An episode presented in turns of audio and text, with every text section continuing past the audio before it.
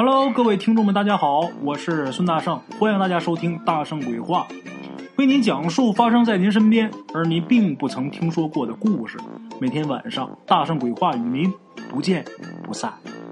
大家好，孙大圣，今天呢，大圣给大伙儿说一个发生在清光绪年间的这么一个特别有意思的事儿啊。光绪年间发生在哪儿呢？发生在河北滦州。哎，滦州城啊，出了这么一位敲竹匠。这个敲竹匠的“敲”字怎么写呢？一个“焦”，焦急的“焦”，旁边一立刀。哎，这个敲竹啊，我不知道大伙儿知不知道是什么意思。有的知道，有的肯定是不知道。这我得给大伙儿解释解释啊。这个小时候我见过敲竹，我们家养过猪。我十五六岁的时候，十四五岁、十五六岁的时候，那时候我们家的羊啊。都卖了，羊都出圈，这羊圈空着。当时呢，也不知道我爸我妈怎么想的，就养了一窝老母猪。这老母猪呢，还真就下崽儿了，下了一窝小猪崽儿。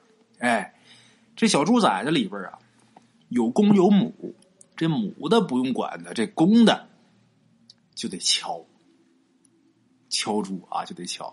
什么意思呢？就是把这公猪给它扇了。这小的时候，小猪崽儿。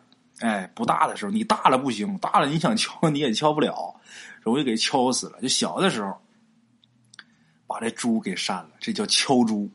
具体怎么操作呢？啊，就包括太监啊，咱都知道，这古时候皇上身边有太监。那么说这太监怎么才算是太监？这太监把他扇了是怎么做的？具体是怎么操作呢？给大伙介绍一下啊。不是说整个把这生殖器都给切掉啊，那样不行。整个生殖器都切掉，那就死了。甭管是人也好，还是动物也好，你整个切掉那就完了。把这个命根子，哎，这个命根子是什么呢？就是猪的两个睾丸。用小刀把外边这层皮一划，然后用手一挤，把这俩睾丸给挤出来，这猪这辈子废了，没有生育能力。这个敲人、扇人，其实也是这个手法。哎，像看电视里边啊，一整说是这个，我记着我小时候看过哪个电视剧，应该是韦小宝那《鹿鼎记》里边那个太监海大富啊，他那个命根子是一个大瓶子里边装的，我看是什么都有啊，那是扯淡。如果真是什么都切掉的话，那就废了，这人就活不成了。咱说你都切掉，怎么上厕所？怎么尿尿？都是假的，真正的。甭管是敲猪也好，还是善人也好，就是把这睾丸给挤出来，哎，这人就没有生殖能力了。这个敲猪，这是一技术活手法必须得娴熟，哎，必须得快，这小猪崽啊才不遭罪。而且他那刀子也得快，也得锋利。你说那刀要是钝的话，你在那干磨干蹭整不开，那猪遭死罪了。我记得小时候有一次，我爸杀羊，我记得很清楚。那亲刀就不快，哎呀，那羊那个遭罪，那个惨呐，干杀也杀不死啊，活遭罪。要么有那么一句话叫“钝刀杀人”，那是最难受的。哎，这个敲猪、敲猪匠，他也是一个职业。这活他也总有，因为说养猪的多，咱说这猪。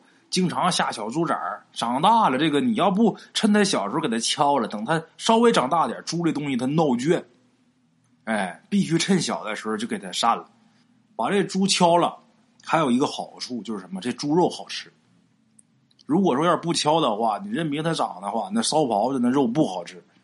打小给敲完之后了，它这肉啊就不骚气。你包括羊都是一样的，这个羊啊。羊肉最好吃的羊肉就是揭羊，哎，揭羊，这揭羊就是被膻了的公羊。你如果没膻过的公羊，它那肉又膻又腥，膻完之后那肉又鲜又嫩。你看那太监啊，说话那都细声细语的，就包括他的皮肤什么的都变好，可能跟这个有关系啊。具体反正详细咱也不知道啊。反正动物被膻完之后，它那肉确实是好吃。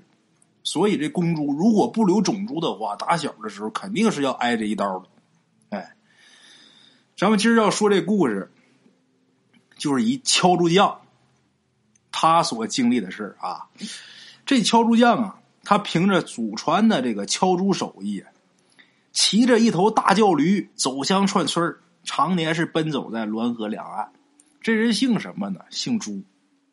哎，本身他是干敲猪的营生，别人就送他一外号，叫什么呢？叫朱一刀。这朱一刀啊，手艺好，祖传都是敲猪的，干活特别麻利。他敲一窝竹子儿，用不了一袋烟的功夫。哎，手特别麻利，但是呢，他每天呢也干不了几个活为什么呢？他这人有个毛病，好喝酒，贪杯。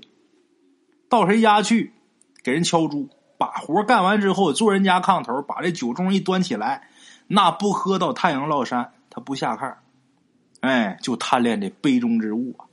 为了喝酒，每天都是早早的就干完活，天黑了才回家。哎，一喝就喝到天黑呀。俗话常说呀，你常走夜路，没有不碰上鬼的呀。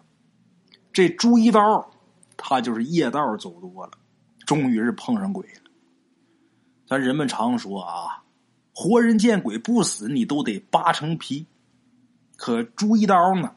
自打他见了鬼以后，不但说没倒霉，反而是走了鸿运了。歪打正着的，落了一个好营生。怎么回事？我慢慢给大伙说。话说那天这朱一刀啊，到了三十里铺去给人敲猪去。这个事儿啊，凑巧，怎么的呢？朱一刀，咱前面说了，他是见酒那就叫爹的手子，请他敲猪的那个主呢，刚好也是管酒叫爷的手。你说这俩人到一起了，那能不喝吗？必须得喝呀！酒逢知己，相见恨晚的，这一通好喝呀！从打晌午敲完猪之后，一直喝到傍晚，都已经掌灯时分了，这朱一刀啊，才恋恋不舍的。把手里的酒盅子给放下，离开三十里铺回家。哎，他来来去去都是骑着那头大叫驴。这朱一刀呢，那天也是喝完酒之后，骑上这大叫驴往家走。可是上了驴之后啊，被风这一吹，这酒劲儿啊上来了，酒劲儿往上涌。这朱一刀就觉着自己这脑袋呀迷糊、昏昏沉沉的。他呢？也没太当回事趴这个驴背上，任由这大叫驴啊自己往家赶路。他这大叫驴了不起，一直是跟着朱一刀呢，常年在滦河两岸呐走乡串村的。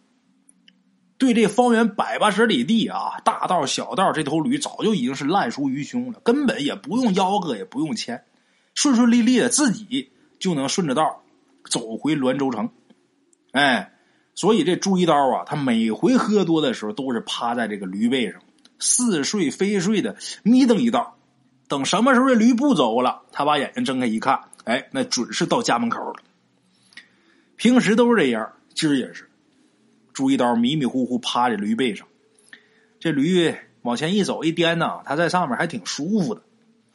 可是走着走着，这朱一刀就觉着今儿这道啊，有点不对劲儿了。哪儿不对呢？从三十里铺回滦州城，三十里地的路程，往常啊，按现在钟点说，不到俩小时就能到。可是今儿啊，他估摸得走三个多小时，怎么还没到？他迷迷糊糊都睡一小觉，都醒了，这驴还走。这朱一刀感觉不对，打这个驴背上坐起来。坐起来之后，醉眼迷离的一看，好嘛，感情这驴呀，压根儿就没在这个道上走，在哪儿走呢？在一坟圈里边，一个劲儿的转圈呢。这会儿把这大叫驴给累的呀，呼哧呼哧的直喘，浑身上下那毛都湿透了。这驴出汗，一出汗，浑身这毛啊就湿。我不知道大伙见没见过这个驴出汗啊？小时候我爷家养那条驴啊，在地里边干活的时候。赶上天热的时候，那真是浑身上下往下淌汗。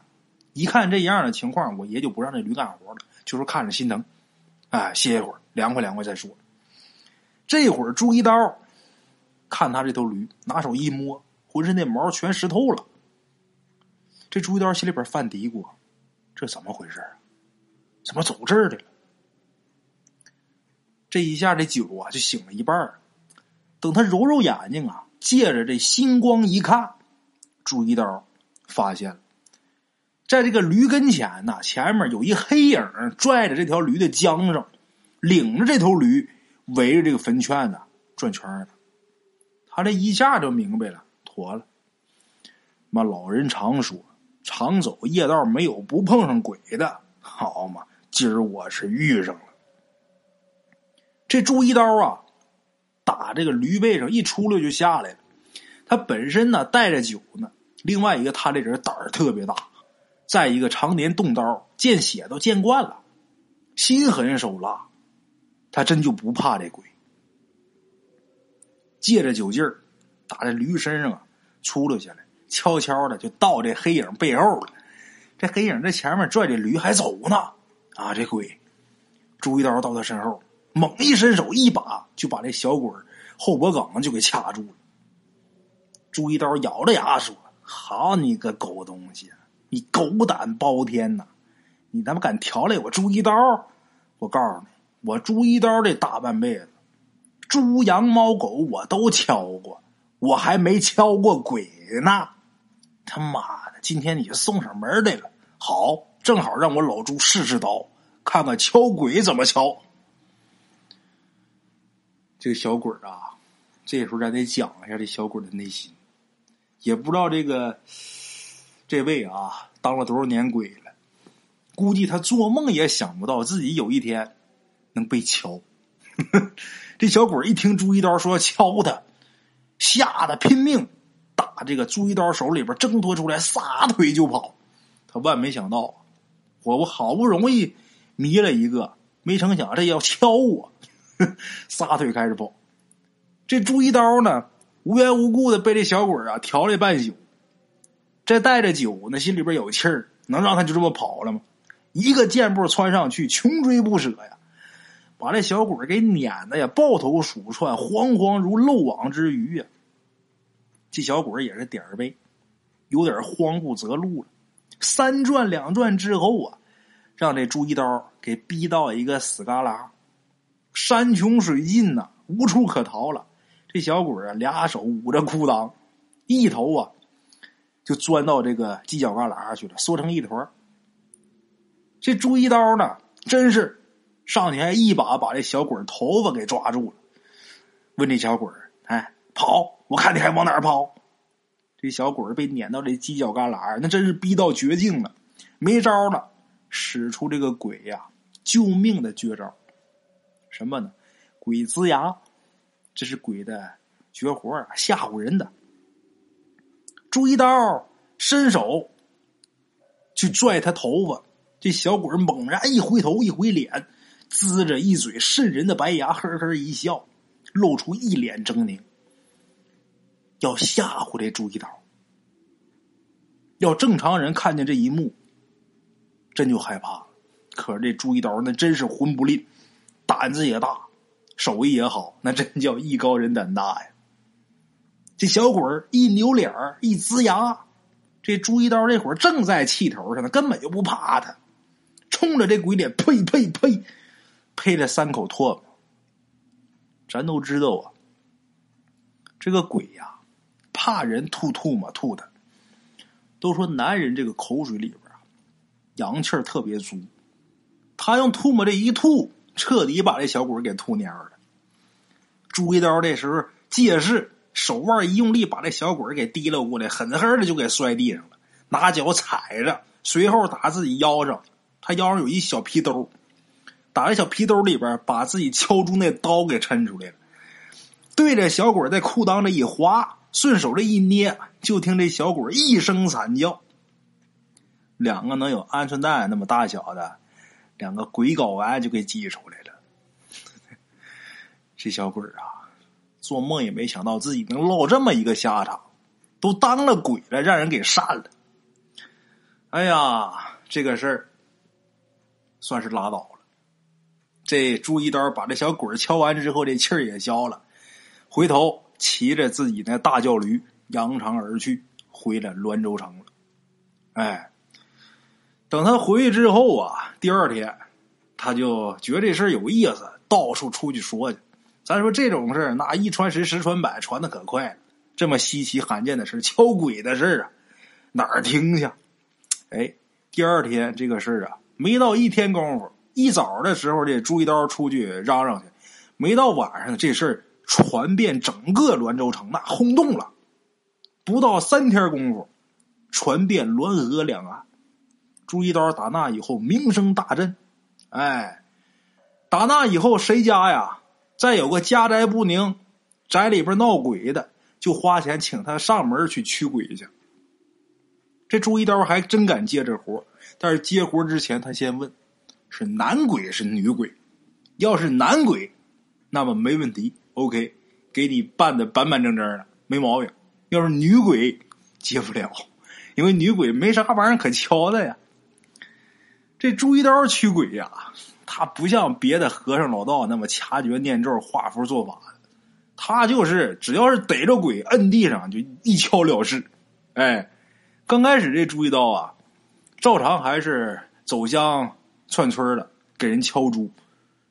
顺便呢，谁家要是说闹个鬼啥的，他搂草打兔子，顺带脚捎带脚把这个敲鬼的生意啊干一干。可是后来呢，他敲鬼的生意越来越好。就没有时间顾及敲猪了。咱想想，敲猪一个能给多少钱？敲鬼敲一个给多少钱？这敲猪这生意啊，索性就不干了，就弃了本行了，专门敲鬼。他一敲猪匠成了敲鬼匠了，好嘛！自打这朱一刀成了敲鬼匠之后啊，滦河两岸这魑魅魍魉、邪魔外祟，那可遭了罪了，都怕这朱一刀。就连朱一刀腰上挂那敲猪的刀，那小刀，都成了驱凶辟邪的东西了，成了法宝了。谁家要是有个家宅不宁啊，或者家人被这个邪祟缠身呢，只要把他那敲猪刀请来，往这门框上一挂，妥了。甭管什么邪魔歪祟，立马退避三舍，逃之夭夭啊！咱说什么玩意儿，他都怕敲啊。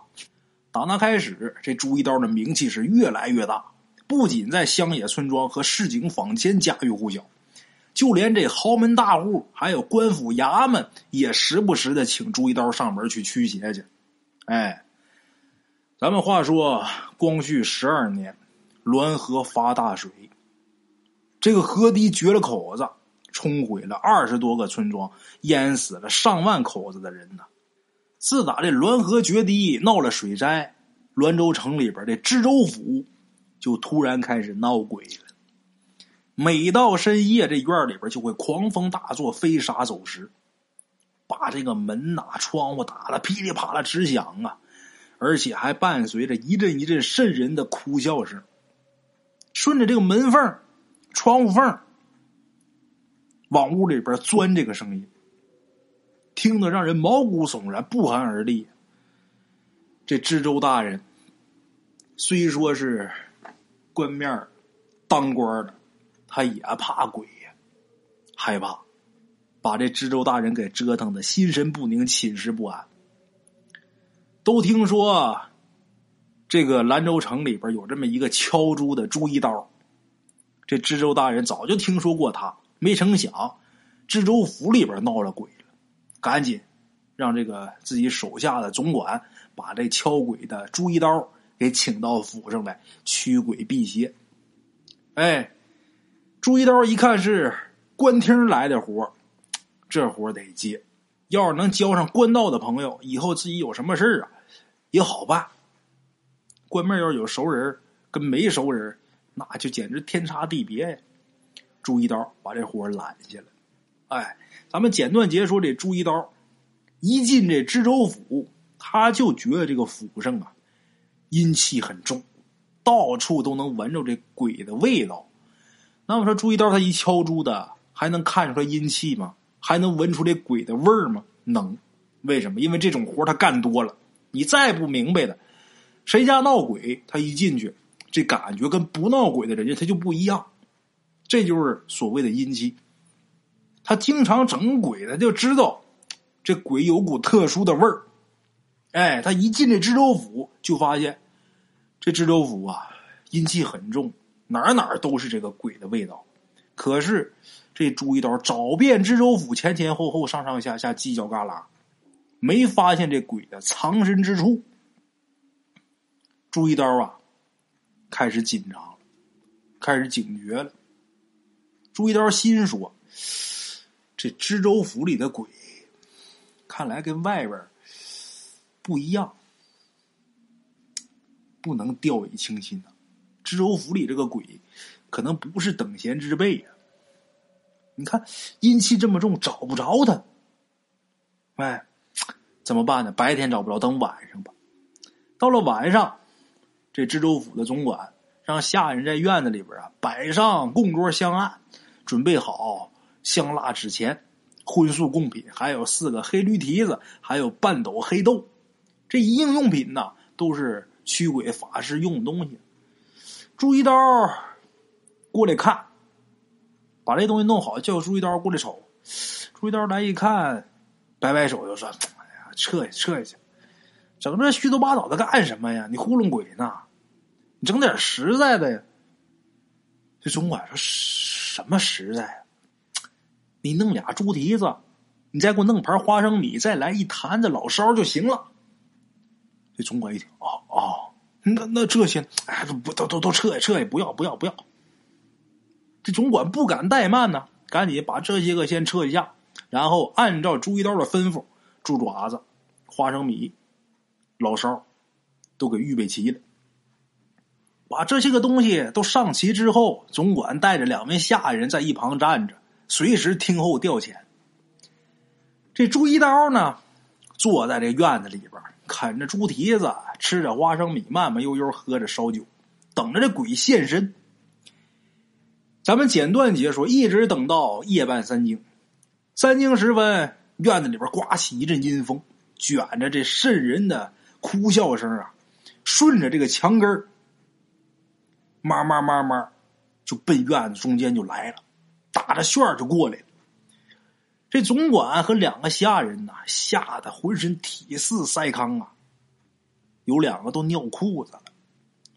这朱一刀啊，这时候用这衣服袖这袄袖头子啊，擦擦嘴上的油，高兴了，妈来买卖了，可算是来了。说话间，这朱一刀打腰上这小皮兜子里边，把敲入这刀就给掏出来了。慢慢站起来，奔着那股阴风步步逼近。这朱一刀自打干上敲鬼这个行当，他什么鬼都见过，什么刁钻古怪的鬼都碰上过。你甭管什么披头散发的，嘴里边吐着大红舌头的吊死鬼毛发倒竖、锯齿獠牙的。大长指甲的厉鬼，还有那变换人形、摄人魂魄的勾魂鬼呀啥的，他都见过。甭管什么样的鬼吧，都逃不过朱一刀手里边的敲竹刀，最后都成了烟鬼了。可是今天晚上知州府里边这鬼，只闻其声不见其形。朱一刀一伸手抓一个空，一伸手抓一个空。咱说这活没法干了。这鬼分明就在这知州府里边上蹿下跳，可是朱一刀愣是逮不着他。咱讲话了，要是能抓住好办，一个半撂倒，踩着后背，拿这刀往裤裆那儿一划一挤，这活完事儿，钱到手，这朋友交下了。但是这鬼你抓不着，怎么办？情急之下，这朱一刀啊，气的手里边攥着这个敲竹刀，对准了这股阴风，嘴里边喊着招。这刀嗖的一下，奔着阴风就撇过去了。这朱一刀心想啊，你卷着阴风，你肯定在这个阴风里边了。我拿刀往里边飙你，哎，要不能说那么准啊，把你给杀了，最起码能把你划伤了、扎伤了，给你划出一道口也好啊，让你现个形啥的。这刀就给扔进去了。这时候就见一道寒光划过，奔着那股阴风，这刀就去了。随后。这朱一刀，还有这总管，在家院里的下人，都听见知州大人寝室里边传出一声惨叫。这声惨叫把大伙给照愣了，怎么回事？怎么往风里边扔一把，到屋里边叫上了？赶紧的，朱一刀还有总管下人急急忙忙跑进这知州寝室。等进寝室之后，就看见呢，有那么一团黑乎乎的东西在地上痛苦呻吟，在地上滚来滚去。总管赶紧呐，让下人把灯点亮。这一照，发现在地上躺着的是知州大人。这俩手捂着裤裆来回打滚，在地上啊还有两个像鹌鹑蛋大小的东西，血淋淋的。是什么？大伙想啊，在地上还微微抖动。这时候总管愣了呀，朱一刀也愣了。这总管拿胳膊捅朱一刀，哎，怎么回事？朱一刀哪儿见过这个呀？我不知道啊。我刚才是扔风里边了，这这这跟我没关系啊！这是啊，我是驱鬼的呀。这是谁谁谁干的？好嘛，这手法可以。这总管说什么玩意儿可以？我们这知州大人没打算进宫啊！这这咋这怎么了？刚才这屋里边没人呢，他自己把自己给给敲了吗？这俩人在这嘀咕呢。这时候身后有一下人就说：“哎，你们看，地上有个字。”这朱一刀，还有这总管，一听下人说地上有个字，在地上找，还真找着。这知州大人躺的这腿下边有几个字。这几个字啊，是血滴成的。它不是说像笔写的那么工整啊，不容易被发现。但是这血滴成的这个字啊，能看出来写的是什么？写的是什么呢？刚才呀，应该是这个知州大人，也不怎么自己这个当下边啊，这这这俩睾丸就掉下来了。然后看那他淌血那玩意儿啊。淌上血，他这一疼，捂着在这屋里边转圈结果这血就滴出字儿在地上。什么字儿呢？贪墨朝廷治河官银五十万两。这几个字儿，血滴出来的。咱们简短截说啊，这知州大人后来一命呜呼。哎，这人死了。咱说淌那么些血，能不死吗？那么说这朱一刀后来干嘛呢？还是老老实实的敲猪。在敲鬼的事他不干了。为什么？因为打给知州大人驱鬼这个事儿，打这事儿里边，他明白一个道理：世间所有的事都是冤有头，债有主。就包括一些鬼呀，说要来害一些人，他都是有缘由的。朱一刀心想。我如果说插手干这个事，把人给敲了，我等于是作孽的，怕遭报应。打那以后不敢干了，又干回老本行。这敲猪匠变成了敲鬼匠，打敲鬼匠又成了敲猪匠。但是打这回干回敲猪匠之后啊，这朱一刀啊，心里边特别踏实。哎。之前干敲猪匠没觉得这么幸福，这时候自己觉得人活着还是平平安安、坦坦荡荡，比什么都强。哈，好了，各位老铁们，今儿这故事啊，就给大伙儿说到这儿啊。这故事啊，真假咱也不知道啊。我就想着敲鬼得是什么样一种体验呢？好了啊，今天咱们这故事就到这儿。本来今天想给大伙儿说长篇的，一看这故事挺好啊，给大伙儿呃。分享分享，明天咱们再讲长的。哎，好了啊，明天见。茶楼，人影错落，用声音细说神鬼妖狐，用音频启迪人生。欢迎收听《大圣鬼话》。Hello，大家好，我是主播呀。跟着吃完了饭，然后就回到上次课是啥？回到课时有喜马拉雅、百度搜索“大圣鬼话”，跟孙宇、孙大圣一起探索另一个世界。那天山女子独守枯城，也只是感谢鬼友们，感谢鬼友们，感谢鬼友们一路陪伴。大圣鬼话，见字如面。知后事如何，且听我下回分说。